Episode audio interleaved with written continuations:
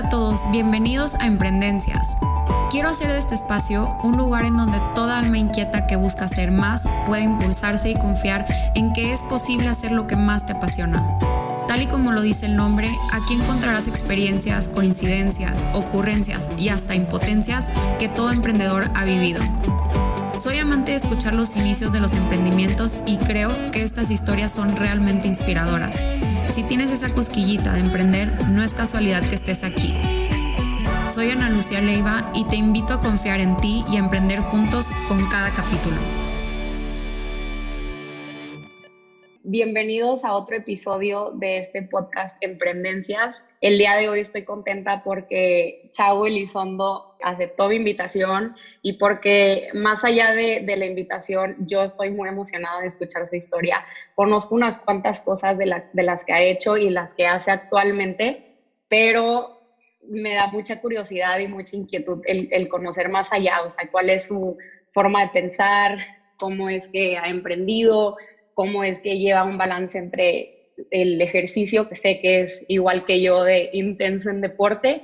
Entonces, pues bueno, vamos a darle la, bienvenida y me gustaría que, más allá de dar como una introducción así muy formal y de lo que has hecho y no, a mí me gusta como que ponerlo de una forma mucho más sencilla, más relatable a más personas y me gustaría que, nos dieras una introducción breve, informal, qué es lo que te gusta hacer, cuáles son tus pasiones, quién es Chavo al día de hoy. Claro que sí, pues primero que nada, muchísimas gracias por invitarme a tu podcast. Es un gusto para mí estar aquí contigo, Ana Lucía, y, y poder participar en Emprendencias. Eh, ¿Quién soy? Soy Chago Elizondo, soy un emprendedor eh, regiomontano, soy un atleta de aventura pues soy un apasionado de las emociones. Tengo dos negocios. Uno de ellos son restaurantes. Tengo un grupo de restaurantes que la marca más posicionada es el 32 Casual Kitchen. Tengo cuatro sucursales, ubicaciones de esta marca. Y las demás marcas, tengo otras cinco marcas que opero bajo el esquema de Dark Kitchens. Es decir, existen a través de plataformas como Uber, Rappi, Didi Food, etcétera, pero no hay un lugar físico a donde van los comensales a consumir. Tengo otro negocio que es en temas de servicios para la industria, específicamente servicios de automatización y maquinados. Y en ese tenemos clientes eh, principalmente automotrices, pues son dos marcas muy reconocidas que hacen automóviles, eh, mis principales clientes. En tema de deportes y, aventuras, mi pasión es la bicicleta. Bueno, más bien, mi pasión son los retos grandotes. Lo que más disfruto es la bicicleta. Con ah. retos grandotes, ¿a qué me refiero? Eh, me encanta ponerme así como retos que parecen casi inalcanzables, como un Ironman o o por ejemplo subir el pico de Orizaba, o la verdad no, no estoy cerrado a algún tipo de disciplina o deporte en específico, simplemente me encanta como romper mis propios límites. Y sí, lo que practico en el día a día es el ciclismo. Entonces, pues eso es un poquito órale, de Órale, qué bárbaro, ¿no? Pues nada, nos estarás contando más adelante cómo es que balanceas todo eso, porque de verdad yo lo quiero saber y yo lo quiero, quiero que me pases algunos tips o algunas recomendaciones, porque yo por más que me levanto a las 5 a entrenar y corro y te digo que ahorita me puse un reto grande, que para mí es un, un triatlón, el entrenamiento de un triatlón y me inscribí, o sea, yo soy de me inscribo y a ver cómo lo hago. Y, te digo, me levanto a las 5 de la mañana. Qué padre, ¿y cuándo lo vas a hacer? El siguiente mes en Ixtapa. Felicidades. Sí, a ver qué tal. Claro que me traen con el entrenamiento para arriba y para abajo, con la nadada, la bici, la corrida.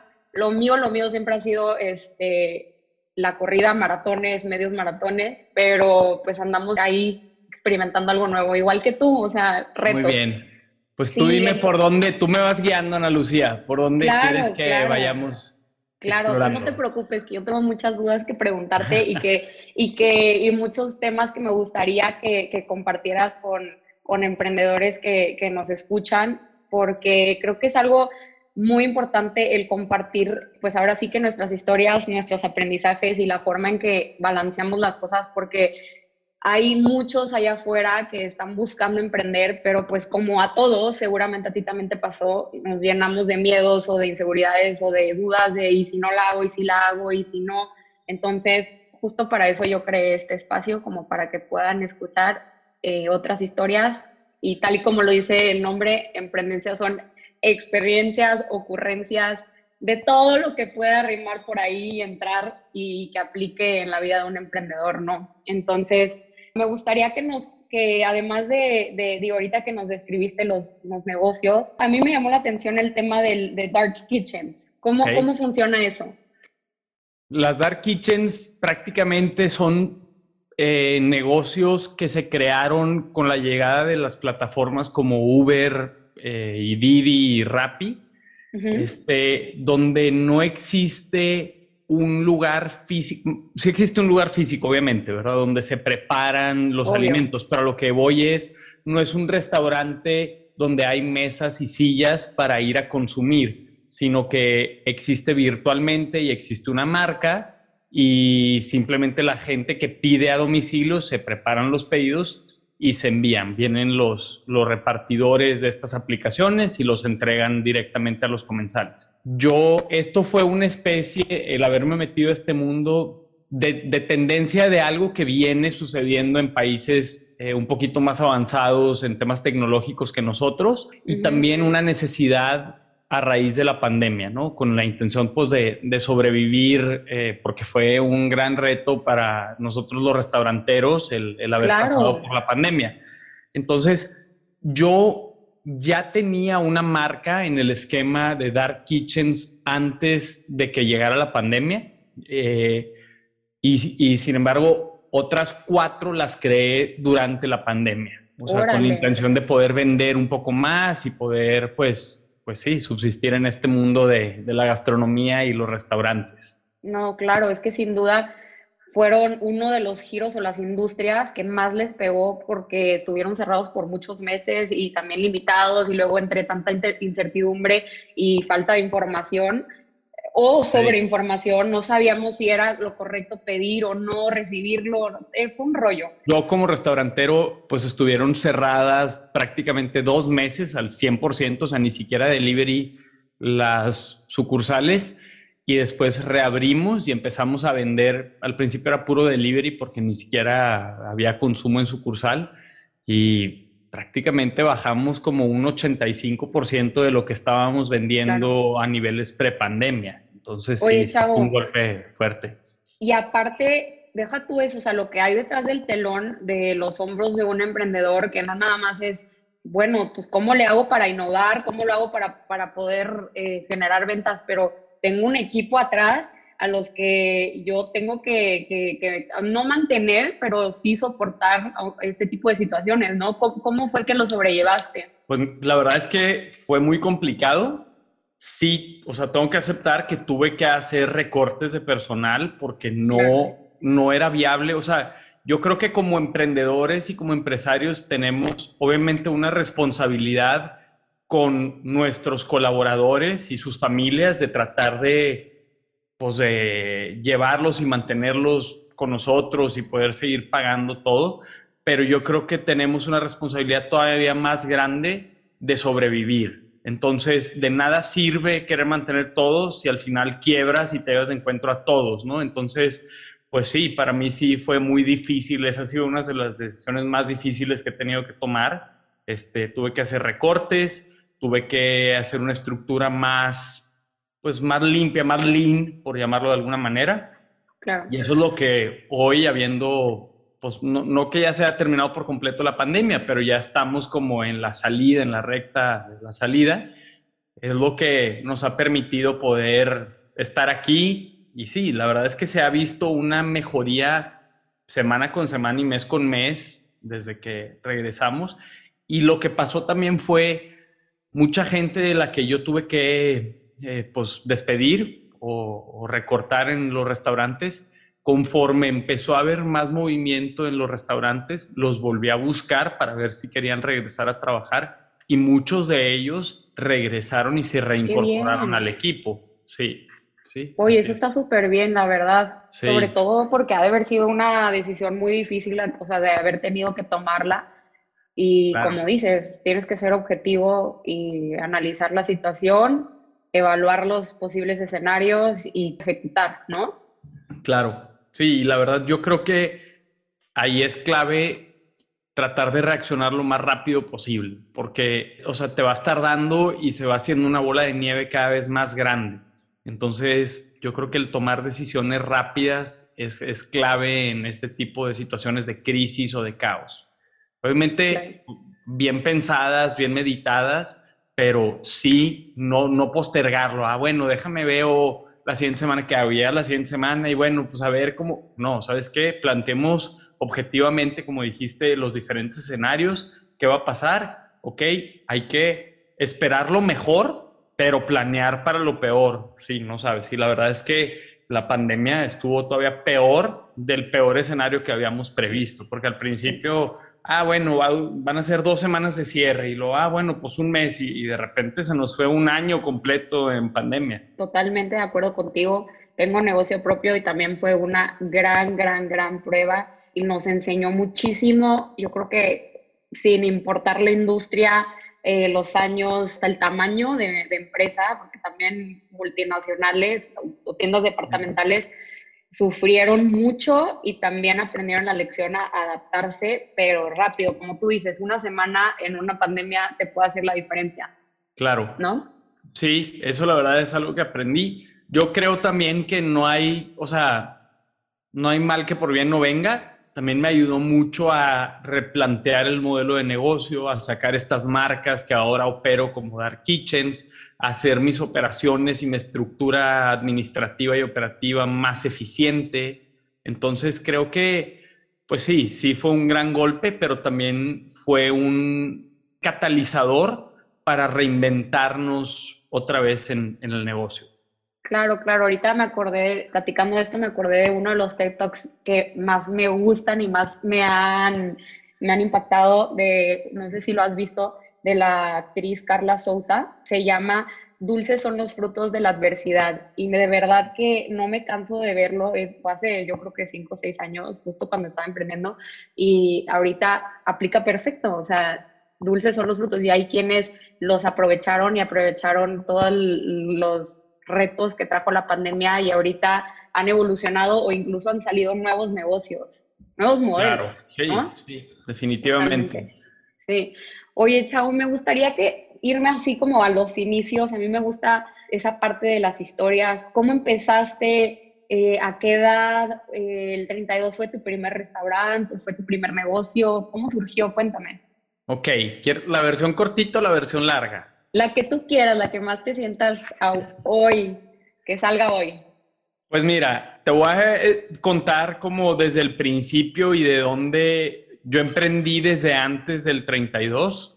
Ok. Este, pero bueno, yo me estaba graduando de carrera y decidí irme a Australia a un rancho ganadero terminando mi carrera a vivir y trabajar seis meses. Y allá estuve seis meses en Australia Órale. en, en un rancho y, cuando, y después de ese rancho eh, me fui a viajar por Asia de mochilero un rato, un par de meses, y estando en ese viaje yo decidí dos cosas. Yo estudié derecho, soy abogado, y había trabajado eh, durante mi carrera, trabajé en una notaría pública, trabajé en un despacho de litigio mercantil, trabajé en un breve tiempo en un partido político y también trabajé en una empresa en el área jurídica.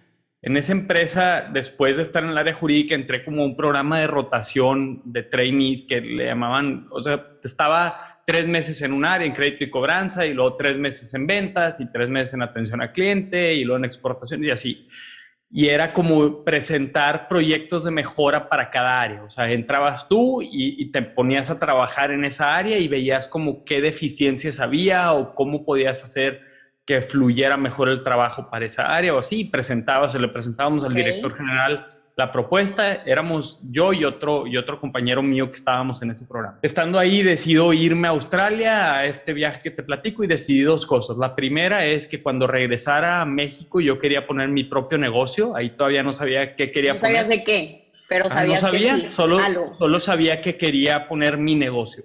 Y la segunda cosa que decidí es que quería que ese negocio no tuviera nada que ver con derecho, porque todas mis experiencias que tuve en diferentes trabajos de derecho no me gustaron. Entonces dije, pues quiero poner un negocio y que no sea derecho. Eran las únicas dos cosas que yo sabía. Regreso de allá y empiezo a ver opciones y se me presentan tres opciones este, o, o tres puertas. La primera era en la empresa de la que yo me había ido, me ofrecieron regresar a participar en un programa que se llamaba GEN, que era gerente en desarrollo, y prácticamente estás un año como en un área y te van capacitando para que eventualmente seas gerente de un área, ¿no? en, es- en ese momento, eh, bueno, te voy a decir las tres opciones, ¿no? La Sí, segunda sí, sí. opción es un primo mío más grande tiene una desarrolladora inmobiliaria y estaban haciendo un proyecto bien fregón, muy icónico aquí de nuestra ciudad, que ahora tiene departamentos y plazas comerciales y los mejores Punto. restaurantes de Monterrey. Este, ¿Punto Valle? Ar- Arboleda. Ah, Arboleda. Este, y estaban haciendo Sofía en ese momento también, que es una torre de departamentos como muy exclusiva. Y él me habla y me dice, oye, pues vente a platicar a mi oficina.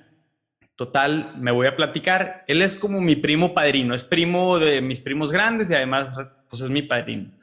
Y total me dice, oye, pues, ¿cómo ves? ¿Te interesaría? ¿Qué te gusta hacer? ¿no? Y, y le digo, pues la verdad me gusta el tema de las ventas y me gusta el tema de platicar con, con la gente, como la interacción. Y así me dice, pues mira, no tengo un puesto ahorita que, que tenga eso en específico, pero déjame ver qué se puede hacer y si hay algo que se pueda trabajar en base a eso que te gusta, ¿no? Total, muy bien. Mi tercera opción, mi mejor amigo tenía un primo más grande y como que nos conocimos y este primo más grande me llevaba a mí como 10 años en ese entonces. Ok. Yo, tenía 24 años y él tenía 34. Él cuando estaba más chavo había estado en un rancho de ovejas en Nueva Zelanda. Yo venía llegando de un rancho ganadero en Australia y En como que Australia. hicimos buen clic y, y sí, y él la verdad ya estaba en otra etapa profesionalmente diferente a la mía. O sea, él era socio en una empresa que tenían muchísimos taxis eh, verdes, o sea, él era socio ahí, tenían una empresa, una planta en Sinaloa, en los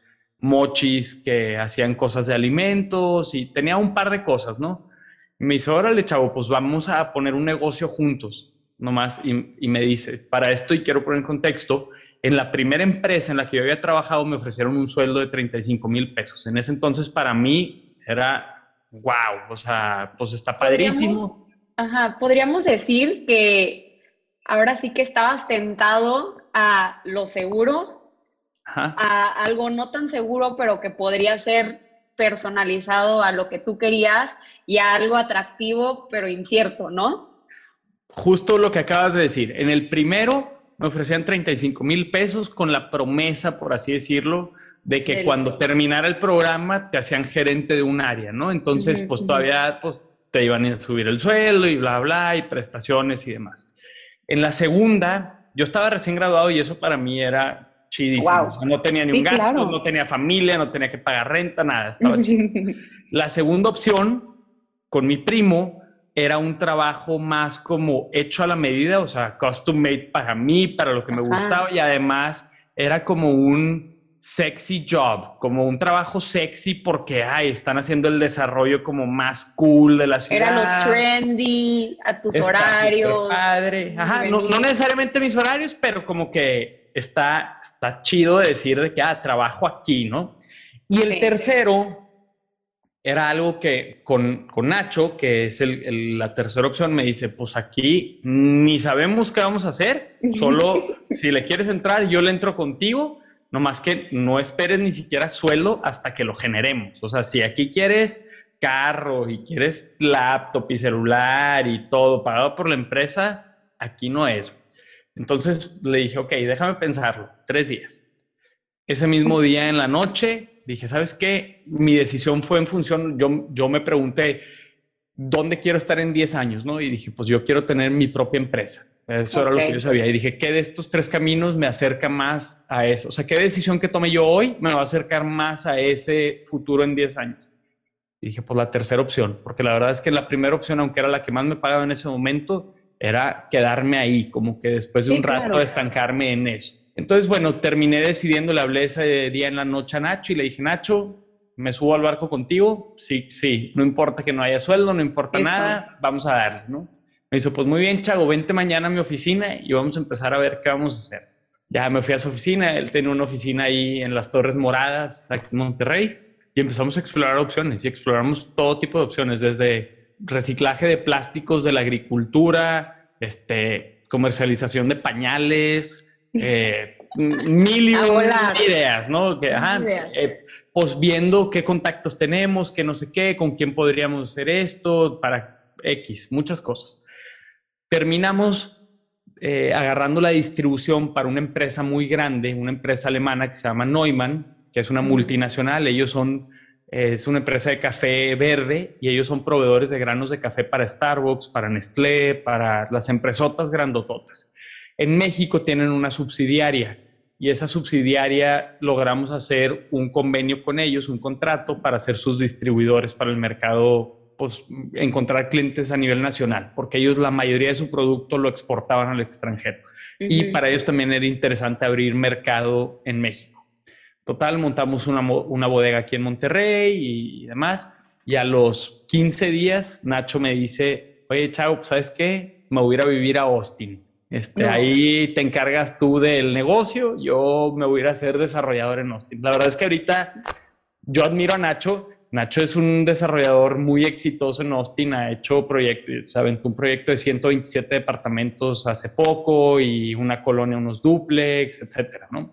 Pero bueno, el punto es que para mí en ese momento fue como, ah, caray, ahora sí es de verdad y yo me tengo que encargar de todo el Claro, claro. Tuve como cuatro meses, me tardé en hacer la primera venta. O sea, yo estaba de que, ¿cómo? No es posible que no he podido vender porque tenía que vender, o sea, yo para vender café tenía que ser en grandes cantidades, tenía que ser por tráiler, o sea, no podía ir a un lugar que me dijeran, ah, pues sí, yo te compro, súrteme aquí, no sé, 5 kilos cada semana o algo así, con una oficina o así. Yo le tenía que vender a tostadores industriales. Entonces, pues tocando puertas, literalmente me fui al supermercado del HB y en el anaquel todos los cafés por atrás tienen una leyenda que dice elaborado por, dice, no sé, Café El Marino, ¿no? Y viene la dirección y un teléfono de atención a clientes. Luego lo otro, elaborado. Ahí voy, voy para Café allá. del Pacífico, bla, bla. Entonces a todos empecé a tomar los datos y les hablé por teléfono a cada uno. Hola, ¿qué tal? Hoy me podrías comunicar con la persona de compra, sí, de parte de quién no, pues Santiago de Elizondo, de tal, tal, tal, café tal. Pues nadie me compraba. Y entonces un día dije, ¿sabes qué? ¿Qué, qué puedo hacer para brincarme, o sea, ¿quién consume café en grandes cantidades que no sea tostador? Empecé a dejar de buscar a los tostadores. Dije, pues sabes que una cadena de conveniencia, busqué a 7-Eleven, este, 7-Eleven con café select y pues la compradora me regresó la llamada, se cuenta que yo la busqué, y como una semana después me regresa la llamada y al día siguiente, hace cuenta que me dijo, oye, pues ¿qué te parece si te viene la semana que entra el miércoles? Y era un, así, un, jueves. Y dije, claro, yo les había ofrecido un precio mucho mejor al que ellos estaban comprando. Entonces, al día siguiente de eso, o sea, todavía no era mi junta con 7-Eleven, me habló el proveedor actual de 7-Eleven, que yo había estado buscando mucho, que es un tostador industrial, es el más grande de toda la región, de todo el noreste del país. Me hablan y me dicen, oye, pues queremos tener una junta contigo yo, ah, pues, ¿Qué estás haciendo? Nos estás quitando nuestra chamba. Ajá, entonces voy a sus oficinas, a, sus bodegas, y me dicen, para no, o sea, fue obviamente una plática mucho más como polite o así y todo, pero prácticamente me dijeron, no, no te le vuelvas a acercar a este cliente y nosotros te, o sea, no, ajá, ya no, ya no te le acerques a ellos y nosotros te compramos todo el café a ti. Y si te compramos el café a ti, es para ese cliente y ellos hacen marcas propias para varios supermercados de aquí, para Sam's, para varios. Todavía mejor, o sea, porque tú ibas a llegar a lugares porque iba a vender todo el volumen del café de 7-Eleven más el volumen del café de sus marcas propias más el volumen del café de los supermercados. Y yo les dije, claro, o sea, prefiero venderte a ti, ya no te apures. Total. Me da igual. Ya ni siquiera fui a la junta con los de 7-Eleven, le empecé a vender a ellos y eso me abrió puertas con otros clientes. O sea, Ahora otras tostadores, como este es el referente aquí en la región y es el más grandote, pues no sé, pero es muy chiquito el mercado, yo no sé cómo se enteran, pero otro me habló, oye, que obviamente yo seguía tocando puertas, pero se me empezaron a abrir mucho más puertas. Eh, logré empezar a venderle también al tostador más importante de Coahuila, unos que están en Saltillo, este, ya, ya varios, ¿no? Nosotros eh, renovábamos el contrato de distribución de café con ellos una vez al año. Entonces, pasa el primer año, yo consigo estos clientes grandotes y súper bien. Pasa el segundo año y otra vez volvemos a renovar. Y la verdad es que yo empecé a estancarme en no poder conseguir más clientes nuevos porque es un mercado muy de nicho. Entonces, pues hay tal, tal vez 10 clientes potenciales aquí en la región que pueden comprar café a esos volúmenes. Y yo ya le vendía a los que se podía y había otros que tenían sus propios como cafetales, que son las fincas donde hacen café. Entonces, no, esos nunca les iba a poder vender. Ellos ya tenían eso resuelto. Entonces, yo empecé a sentir que era posible que nos quitaran o que nos dejaran de renovar el contrato de distribución del café. Y empecé a parar las antenas a ver qué, más, podía, qué más podía hacer. Entonces, tuve un negocio de oportunidades de inversión que prácticamente lo que hacíamos era encontrar inmuebles donde se pudiera poner alguna cadena comercial, como alguna farmacia reconocida o algún Oxxo, 7-Eleven, etcétera, se los ofrecíamos en arrendamiento estas cadenas, o sea, eran esquinas con alto flujo vehicular, etcétera. Y si les era interesante, veíamos en cuánto se le podía rentar a ellos. Y lo que hacíamos era comprarlo y ofrecerse a un inversionista con una renta segura a 20 años el contrato, con cadena AAA, etcétera, ¿no? Y nosotros llevábamos un margen entre el precio de compra y el precio de venta. Esto con tu, con Nacho, con, con el que se fue a vivir a Austin. No, con Nacho fue solo lo del café. Ajá. Y de hecho eso nació a raíz de, pues sí, de que yo estaba buscando una oportunidad de estas para una persona cercana y me topé con que era una muy buena opción. O sea, hay gente que invierte en inmuebles, pero pues a veces es difícil cobrar las rentas o es difícil eh, tenerlo rentado todo el tiempo. Entonces aquí ya lo tenías por un plazo bien grandote, con empresas serias, etcétera. Me gustaría nada más preguntarte rapidito, ¿cómo identificaste esa necesidad? Porque así, así, fue, así es como nacen muchas ideas de negocio tal como esta. ¿Cómo la identificaste? Porque tú estabas en otro nicho, tú estabas en otra cosa, además tú venías de una carrera que, que no era de también bienes raíces o algo. O sea, me imagino que haber sido así como entre que conociste a alguien, una plática o algo. Sí, te decía que yo estaba ayudándole una, a una persona cercana a, ver qué hacía con un dinero que tenía. Entonces, pues empezamos a ver opciones desde fondos de inversión o comprar, eh, no sé, un, departamento y, rentarlos o comprar una casa y rentarla O, o, invertirlo en la bolsa o etcétera.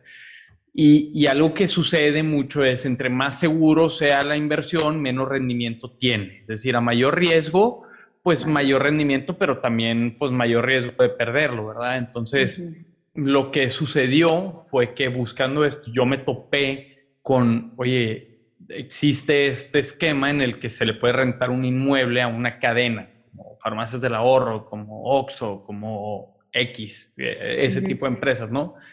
Y empecé a investigar y, ver qué, qué, características buscaban ellos en los inmuebles que rentaban, ¿no? No, pues tiene que ser un terreno mínimo de 300 metros cuadrados, tiene que estar en alguna esquina, donde sea en el flujo de donde está corriendo la calle, o sea, no puede estar del otro lado, etcétera. Entonces, en base a eso, pues de ahí, de ahí nació, detecté que podía haber una oportunidad buscándolo para alguien directamente que yo conocía. Y dije, oye, pues esto está buenísimo. ¿Cuánta gente que tal vez tiene algo de dinero y no sabe en qué invertirlo? Pues este puede ser un producto atractivo. Eh, después cambiaron eh, un par de políticas dentro de la empresa con la que estábamos trabajando. O sea, eh, nosotros estábamos viendo ahí con, con los mini supers, pues con Oxo.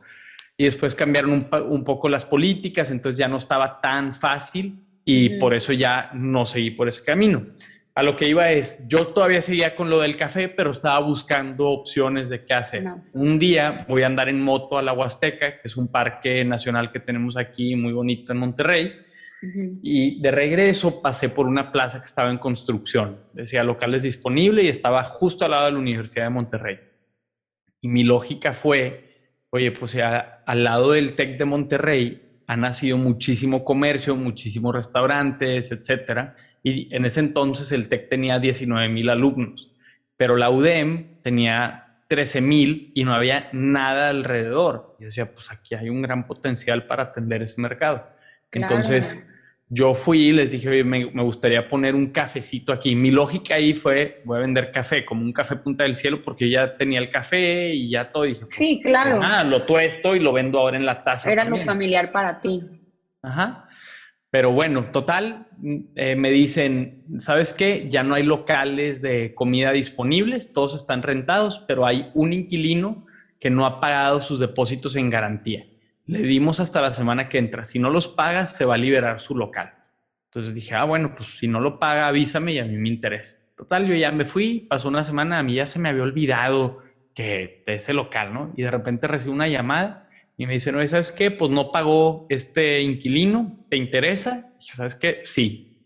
No tenía idea de nada, o sea, no sabía cómo se iba a llamar el negocio, no tenía un menú predefinido, nada. Yo nomás dije, órale, va, y ahí lo vamos resolviendo.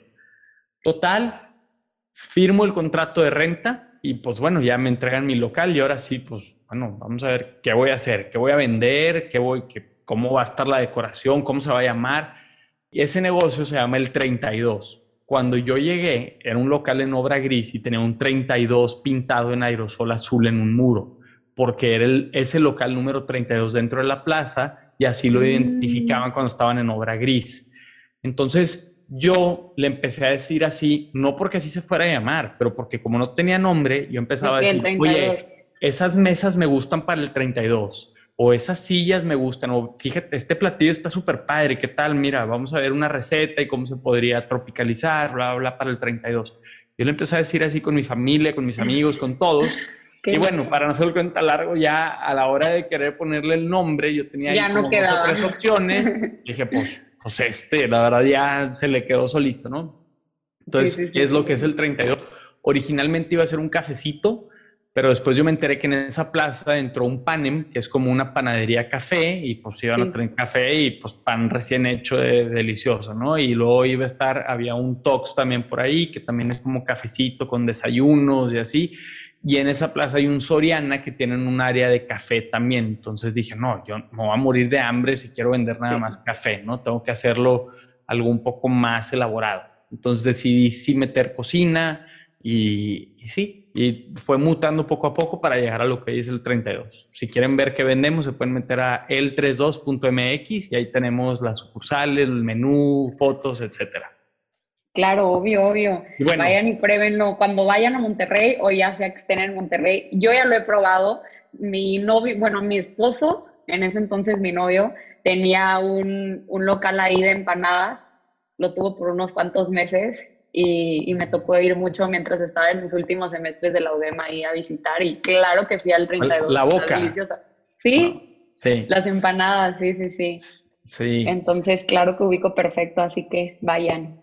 Oye, pues ya, ya ves por qué me gustan los inicios. Las historias de los inicios son mil veces mejores que cualquier currículum. ¿Y qué estudiaste? ¿Y dónde estudiaste? ¿Y tienes una maestría? estas historias son todo.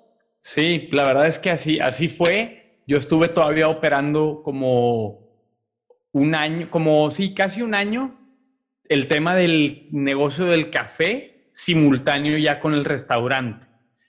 Okay. Eventualmente pasó lo que yo creí que iba a pasar, ya no nos renovaron el contrato de distribución. Y entonces ahí fue cuando dije, ¿sabes qué? Pues me voy a meter de lleno a los restaurantes. Y dije, pues ahora ya no nomás voy a tener uno, voy a poner una segunda sucursal. Y puse una segunda sucursal en Pueblo Serena. Y luego yo fui con la que ahora es mi esposa, en ese entonces era mi novia, fuimos a San Francisco y fuimos a una pizzería como muy padre que tenía que, como una barra que tú seleccionabas ahí lo que querías que le pusieran y ibas avanzando con tu masa, se lo ponían y al final tenían un horno, dos minutos y te entregaban tu pizza. y dije, ¿sabes qué? Yo creo que en Monterrey puede jalar esto. Y total, pues regresé a Monterrey y dije, lo voy a poner. Obviamente yo hice un presupuesto para lo que según yo me iba a costar hacerlo. Era mi autovecino ahí en Plaza Nativa, o sea, renté un local a dos locales de mi local. Había tronado un restaurante que habían puesto y el local estaba disponible y les dije, no, pues yo lo quiero, yo lo agarro, ¿no? Yo hice un presupuesto que imagínate que me iba a costar 700 pesos hacerlo. Obviamente no, pero en números así para ponerlo en contexto. Contexto, claro, obvio. Empiezo a avanzar y se me acaba el dinero y, yo creo que no iba ni a la mitad. Y entonces dije, pues, pues ni modo, voy a vender mi camioneta, voy a vender mi moto, voy a vender todo lo que tengo, lo termino, lo arranco y luego me recompro mis cosas, no pasa nada pero no podía quedarme a la mitad porque si no ya tenía mi dinero puesto ahí, pero como no lo había acabado, pues no podía empezar a vender y nomás estaba como todo atorado y congelado, ¿no? Y, a mí me iban a empezar a cobrar renta pronto porque me habían dado un par de meses con un contrato de por medio, aparte. Ajá, entonces escribo en un grupo de WhatsApp de mis amigos de las motos este, estoy vendiendo mi moto, bla, bla, bla. Y me contesta un amigo, oye, ¿por cuál la vas a cambiar? Y yo contesto jugando, pero en serio. Y le digo, no, pues por un horno de pizza y dos mesas refrigeradas. Y ja, ja, ja. Y en eso me escribe otro amigo mío que está en ese grupo de las motos por fuera. Él es dueño, socio y dueño de, pues de la cadena de sushi más grande aquí en Monterrey. Entonces me escribe, oye, ¿es en serio, chavo? Y le digo, sí voy a poner, y ya le explico, me dice, ¿qué te parece si desayunamos mañana? le dije, ahora le vente a desayunar al 32 y platicamos. Total, se fue, le platiqué, le enseñé el local, lo que yo llevaba avanzado y así, y me dijo, no, pues no la vendas, yo le entro contigo y vamos a asociarnos y demás. Total, nos terminamos asociando y lanzamos lo que fue la marca Fuse, Fuse Pizza. Sí, claro. Este, la verdad es que fue un negocio y a veces ahí también el tema del emprendimiento es bien complicado porque... Cuenta todo sin filtros, porque eso es lo que nos gusta escuchar a todos los emprendedores, sobre todo aquellos que traen esa espinita de emprender. O sea, estas historias son las que te dicen, bueno, si él pudo, yo voy a poder también.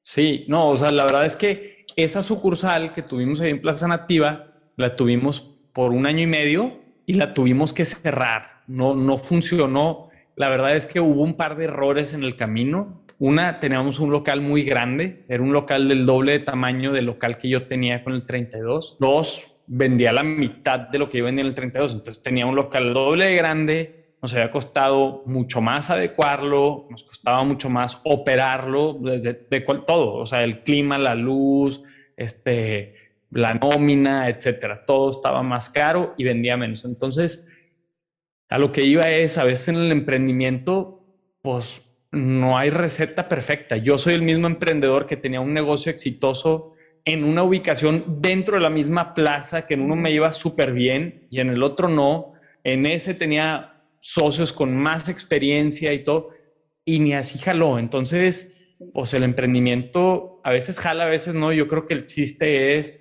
intentarlo y si no funciona, no darte por vencido, o sea, volver a intentar o, bueno, esa es mi filosofía y creo que hay perfiles para todos. Pero si tú crees que eres un emprendedor, yo creo que no te debes de detener porque una vez no funcionó tu proyecto. O sea, 100%. muchas empresas no funcionan, pero no necesitas pegarle a todas. Con que le pegues a una, con eso es suficiente. Con eso tienes. Me gustaría preguntarte, ahorita que volteas, ¿hace cuánto fue que abriste eh, esa sucursal de Fuse? Hace como cinco años bueno, ahorita que volteas esos cinco años que han pasado, puedes llegar a, entender el, por qué no funcionó. O sea, ¿qué es lo que vino a dejarte o enseñarte? Sí, digo, no, no hay algo puntual a lo que le puedas atribuir nada más, pero hay una serie de, pues, de cosas que probablemente hubiera tratado de revisar más a detalle antes de haber hecho ese proyecto pero no, no creo que pueda decirte fue porque esto, porque nuestra masa estaba gruesa o estaba delgada, o porque nuestros precios estaban caros o baratos. O sea, creo que hay, es un, una ecuación súper grande en cuanto al tema de variables. Sí, claro. Que, o sea, en ese mismo tiempo que nosotros abrimos nuestra sucursal de Fuse, fue cuando abrió Pizza Rev en Monterrey, que era el mismo concepto y literalmente, pues eh, ellos son, pertenecen a un grupo muy grande de, pues, de comida, o sea, son los mismos de Carl's Jr., de IHOP, de Buffalo Wild Wings, etc. Entonces, pues yo creo que son muchos factores. La competencia, agarramos un local demasiado grande que no era el adecuado para el proyecto, le metimos demasiado también al interior y a la adecuación del proyecto para el tipo de restaurante que estábamos haciendo. Entonces creo que hay, hay muchas cosas, pero no creo que haya una causa única. Claro, claro, o sea, demasiados factores, también el, timing, o sea, por ejemplo, aquellos restaurantes o aquellos negocios que les tocó el timing, mi modo de abrir en el finales del 2019 sin saber que iba a llegar una pandemia, o sea, son cosas que no se pueden controlar, son cosas que llegan y yo más que nada me refería al tema de a veces cuando tenemos como tropiezos o aprendizajes de nuestros, no, no necesariamente errores, pero de este tipo de, de como situaciones que enfrentamos, como que la mayoría de las veces volteamos y decimos, órale, me doy cuenta que si me hubiera seguido por este camino no hubiera podido ver esta oportunidad, o si no fuera porque viví esto, ahora veo más los detalles, soy más minucioso, no sé, o sea, como que, que salen. Sí, yo creo que yo he emprendido de una manera muy empírica los negocios que he emprendido y con empírica me refiero a aprendiendo sobre la marcha. O sea, así, así han sido mis negocios. Y he aprendido que funcionan, pero cuestan mucho trabajo. O sea, probablemente un emprendimiento ahorita lo haría mucho más planificado para tener, tratar de que, una, tener más probabilidades de éxito y dos, que no sea tan, tan ajetreado el ir aprendiendo a base de puros golpes, de, ah, esto no jala, ah, bueno, déjamelo cambiar, ah, otra vez, ah, esto no jala. Entonces tratar de hacer un poquito más estructurado el arranque de un negocio. Pero sí creo que definitivamente tienes que empezar, sin tenerlo todo perfecto y listo, tienes que arrancar y eso te va a seguir dando vuelo para avanzar, porque muchas veces se queda nada más en el tintero los planes, porque ah, cuando ya esté todo perfecto y demás. Perfecto. Pues, creo que buscar un intermedio entre lo que yo he hecho, que es, órale, vámonos, y no sé ni qué voy a poner, y yo lo rento y luego me las averiguo. y también el otro extremo de quiero tener todo perfectamente estructurado y planeado antes de hacer algo. Entonces creo que un inter es algo sano. Sí, sí yo creo que también siempre, bueno, las oportunidades que me han tocado de dar pláticas y asesorías, siempre digo lo mismo y yo me considero una persona súper perfeccionista, pero siempre digo lo mismo, no esperen a que el producto sea el perfecto. Es que no lo he lanzado porque el empaque no está. Es que no lo he lanzado porque el diseñador gráfico todavía no me da el último logo. A ver, o sea, digo, tampoco se avienten al abismo sin nada, porque también el cliente pues sí espera un buen producto, un buen servicio, pero a lo que voy es que el cliente te va a ir diciendo el mismo camino, te va a ir diciendo por aquí sí, por acá no, este producto sí, mejóralo. Entonces, Además, lo que sucede es que iteras. O sea, tú tienes una idea de lo que según tú va a funcionar y lo que según tú la gente allá afuera quiere y, y, cómo se va a vender y bla, bla, bla. Y qué pasa que sale según tú ya todo listo te das un golpe de realidad. O sea, no, Hay, no hay idea que aguante el primer golpe de realidad sin modificarse. Entonces, entre más rápido hagas eso, más rápido empiezas a avanzar en ese, pues en esos ciclos de ir cambiando y modificando y viendo si ahora sí jala y no, y, y, pues sí, aprendiendo de el mercado. Yo soy súper sobre la marcha, o sea, soy cero mal hecha, me gustan las cosas bien hechas y estar viendo detalles, pero soy mucho como del feeling, justamente, a ver, o sea, estoy ahorita grabando un podcast contigo, te, es el primer podcast que grabo en Zoom porque los demás los he estado grabando en lives o, distintas plataformas. Entonces digo, ay, pues no le sé, pero no me importa. O sea, todo con tal de sumar, con tal de, de interactuar. Y para mí es, está, esta plática me encanta porque me gusta mucho escuchar las historias. Lo disfruto mucho y también disfruto mucho el poder compartir. Y sé que tú también tienes un podcast al igual y creo o sea, ahorita estaba, bueno, estaba el fin de semana escuchando varios capítulos y creo que lo abrimos, yo creo que a una diferencia de tres días, el tuyo y el mío, ¿eh?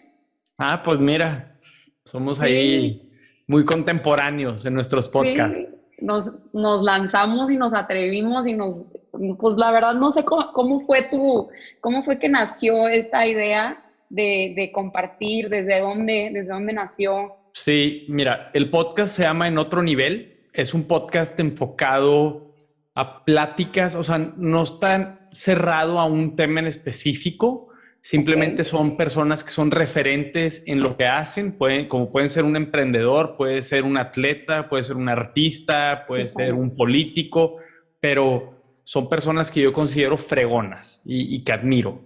Entonces son pláticas con ellos y tratando de tocar, una, sí, el tema de su historia y dos, lecciones prácticas que han aprendido en el camino, ¿no? Y en lo que son expertos cada uno. ¿Cómo nace? En mi familia directa, o sea, tanto mi hermana como mis dos cuñadas, este, pues son y no me gusta el término como tal, pero hacen cosas distintas cada una. Entonces, así lo englobo, creadoras de contenido. O sea. Ok, no, válido. A ver, hoy en día es un término, es un. Sí, sí, pero a veces suena muy hueco el decir creador de contenido. Pues, pues ¿qué es creador? O sea, pues no sé, una de mis cuñadas, este, habla sobre temas de skincare y tiene una masterclass y demás. Y luego otra es youtuber y hace tutoriales y, y pues la verdad es que son unas pistolas y yo las admiro en lo que hacen. Mi hermana es emprendedora también, pero además es pues como influencer o no, no sé, sí, este, en Instagram. ¿Perdón? Un premio, ¿no? Un reconocimiento. Vi que, sí, acaba de ganar el primer lugar en el premio del emprendedor a nivel mundial. O sea, compitió con más de 1.200 proyectos y ganó primer lugar. Entonces, sí, de hecho salió la nota ahí en el Reforma y en el Norte y en no, de increíble, gana mexicana mejor emprendedora del mundo y así. Entonces, además de ser emprendedora, es como influencer y, ahí fue como que donde se me metió un poquito la cosquillita de decir, oye, pues sabes que me encantaría a mí también crear contenido. Mi tipo de formato es esto, o sea, cada una hace diferentes cosas. A mí me gusta el sentarme a platicar con gente que admiro, aprenderles algo y, y compartirlo, no nada más quedarme eso aprendido yo, sino abrámoslo, ¿no? Entonces, por ahí salió la idea. Inspiración pues, de, mi hermana y mis cuñadas. Qué padre, no, está muy bien y la verdad yo creo que llegan en, en su timing perfecto y por último me gustaría, digo, además de seguir escuchando sus historias obviamente, pero me gustaría que, que hacerte una pregunta que siempre procuro hacer a todos aquellos con los que tengo este tipo de pláticas eh, tengo una cuenta en Instagram que, que, empecé hace unos cuantos meses que también me super atreví, salí pánico escénico, pero ya vamos superándolo. Y la titulé Almapreneur, porque yo creo mucho que, que todo aquel que emprende es como un alma inquieta que busca hacer algo más. Quizá no lo sabe y no lo tiene tan claro, pero tiene esa inquietud o esa espinita o ese gusanito, como le quieran decir y me gustaría escuchar tu opinión acerca de, ¿tú crees que un emprendedor se hace en el camino o, ya nace con esa inquietud?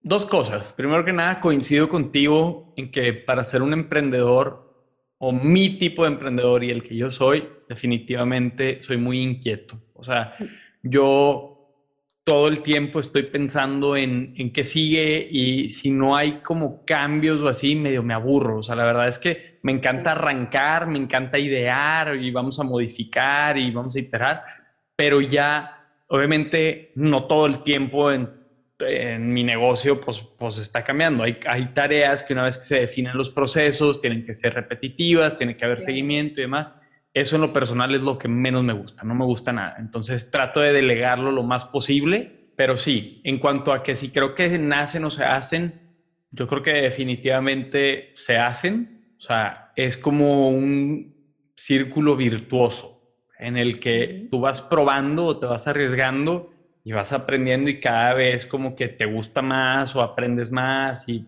pues vas siendo más emprendedor en el camino, ¿no? Entonces, yo creo que mucho tiene que ver también tu contexto y dónde naciste y cómo son tus papás y cómo son las personas que conoces. Y, yo creo que no podemos eh, negarlo. Depende mucho de tu situación eh, socioeconómica para las posibilidades que en ese momento y las responsabilidades que tengas.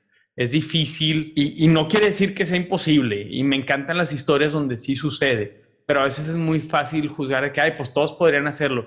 Pues sí, si naciste tal vez en, en una situación donde hay más holgura para poder atreverte, para poder gastar tus ahorros o para poder pedir prestado, para poder ir a buscar, etcétera. Pero creo que también la situación de mucha gente en nuestro país está muy difícil y, ese es todo un tema. Y es, otro tema, ¿no? Y aquí ya me metí en otras cosas, pero, pero como emprendedor, yo creo que tu entorno también eh, juega un papel muy importante. Lo que tú ves que hace en tu casa, lo que tú ves que hace gente que admiras, tus tíos, tus primos, etcétera. Sí, claro, claro. Ese, ese tema de, de, las adversidades y las necesidades y cómo te sacan de tu zona de confort lo dejamos si quieres para platicarlo luego en algo, en algún live, en algún episodio, lo que sea, porque yo, mi emprendimiento viene desde ahí, ¿eh? Entonces, Digo, no, no tanto, pero, pero sí, en gran parte. Entonces, está bueno. ¿En qué, ¿En qué sentido? A ver, vamos a rebotarlo. en el sentido de que desde muy chica yo tuve mm, varios emprendimientos, claro que iban escalando como de seriedad y profesionalismo, pero los tuve justo por, por lo que yo veía en mi casa, por la cultura de trabajo que había en mi casa y, y a veces por las adversidades que había en mi casa. Entonces, de cierta forma, sí llegué a, pulirme mucho en el tema de emprendimiento por esas situaciones, pero también estoy de acuerdo contigo que hay quienes tienen limitantes y obstáculos mucho más altos que brincar. Claro, sí. Oye, pues te agradezco muchísimo. Estoy segura que, quien sea que escuche este episodio se va a inspirar muchísimo con todas tus historias.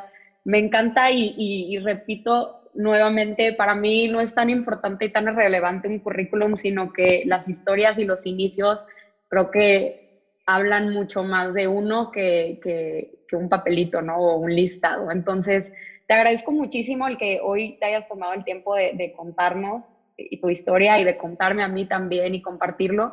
Y, y, pues te felicito. Con mucho gusto y muchas gracias a ti, Ana Lucia, por haberme invitado y para pues, poder estar aquí, poder compartir pues mi historia con ustedes. Y si tienen cualquier duda me pueden buscar, me pueden escribir directamente en Chagüe Elizondo en Instagram, me pueden mandar un mensaje, lo que se les ofrezca. Si les gustó este episodio, coméntenle a Ana Lucía, escríbanle, díganle qué les gustó, qué no les gustó y pues gracias. Gracias, gracias. Y si quieren rodar también por ahí, por la Huasteca, escríbanle también. También me pueden escribir. Tengo un equipo de ciclismo, Contenders Team. Nos pueden encontrar en Instagram también. Me pueden escribir a mí si quisieran algún día venir y acompañarnos o, si están interesados, si le dan la bici de ruta de montaña. Y Muy bien, me voy a llevar la mía. estamos viendo. Bueno, muchas gracias. gracias, gracias, Ana Lucía. Bye.